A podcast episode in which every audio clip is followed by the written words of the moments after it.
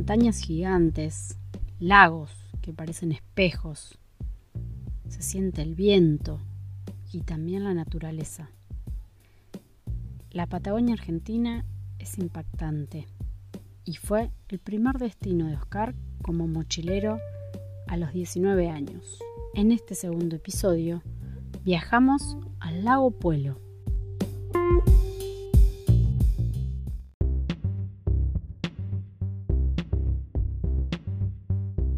Este es el podcast Viajar es vivir dos veces, una historia en marcha.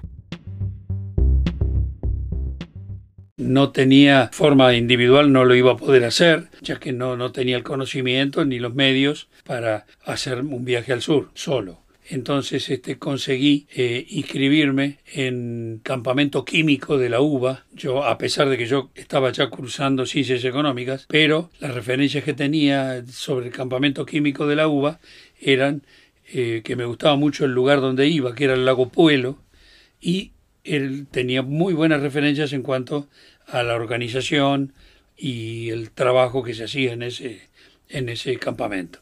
Hicimos el viaje en tren desde Constitución hasta Ingeniero Jacobacci. Ahí tomamos la trochita, que en ese momento eh, estaba funcionando a pleno de Jacobacci a Esquel. Ese, ese trayecto, ese tren, es un tren, una trochita, justamente porque es una trocha que creo que tiene 45 centímetros, la medida de las vías. Este, el vagón era de un solo asiento y un pasillo al costado y se calefaccionaba con una salamandra en medio del, del vagón. El tren en, algunos lados trepaba, tenía una tenía que subir la, la precordillera este, y iba muy despacio.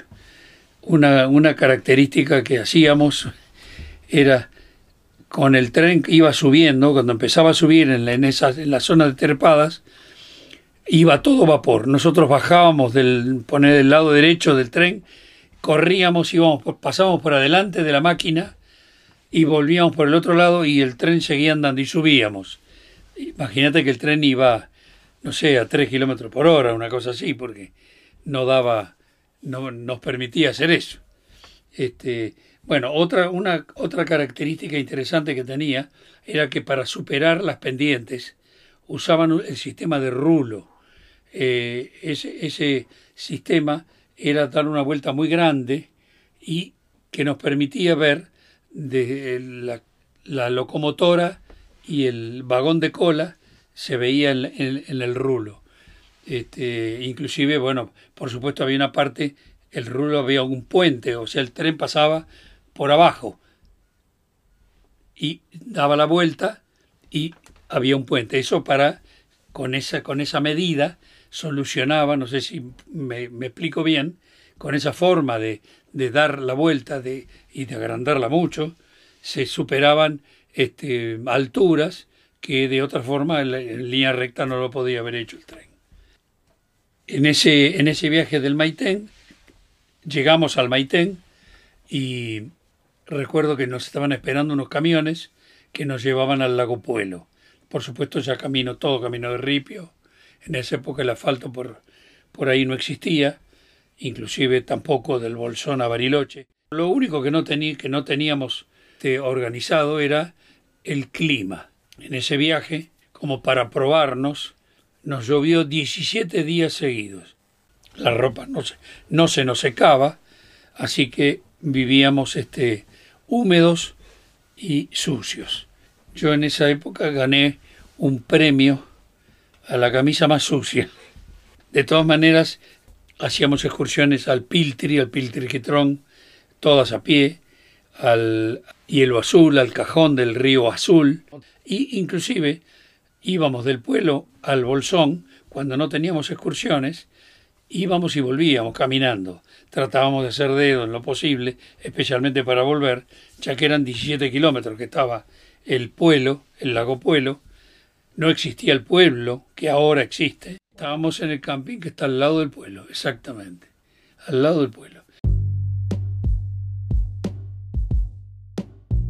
El campamento te prueba, te desafía, para ver si estás dispuesto o dispuesta a enfrentar distintas situaciones. La naturaleza te hace dar cuenta que nada está bajo nuestro control y te plantea alternativas. Pasarla mal, quejarte o aprender también a disfrutar de la lluvia y superar adversidades. El sur ya me gustaba de antes. ahí lo vi materializado en los paisajes. En, por suerte, los, justamente los primeros 17 días fueron los que llovieron. Los 15 días restantes, porque fueron más o menos eso lo que tuvimos, fueron hermosos. Un tiempo bárbaro. De todas maneras, este, no fue la, la única vez que nos llovió que tuvimos mal tiempo en el sur, pero bueno, es parte del es parte de la vida de campamento.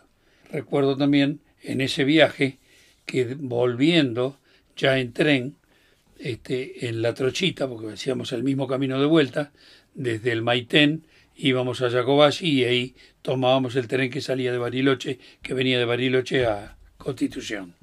Se rompió la locomotora, se, se quedó un día entero parada en el medio de la estepa, con todo el pasaje entre los cuales estábamos nosotros, pero no nos causó ningún problema. Para nosotros era un, una aventura más que contar eh, en, ese viaje. Y bueno, llegamos un día después, cuando la locomotora, trajeron otra locomotora que enganchó todo, enganchó el tren completo y, y se llevó el, lo llevó para Jacobachi eh, bueno, gracias a esa demora de un día, me pude cruzar en Yacobasi con un tren que venía de Buenos Aires y que venían mis padres. Este, ahí no había celulares, no había nada, o sea que empecé a recorrer porque sabía cuál era el tren, sabía que eran que mis viejos estaban en esa en ese en ese tren y bueno, los encontré este Hay historias que se recuerdan y te emocionan. Hay lugares que conoces y te impactan. Y el camino hace que vuelvas una y otra vez sorprendiéndote en cada nuevo viaje. Eso causa en muchas personas nuestra hermosa Patagonia. Así conoció el sur Oscar por primera vez. En ese momento, un joven mochilero que buscaba aventura y naturaleza en estado puro. En el próximo episodio nos metemos de lleno en las casas rodantes.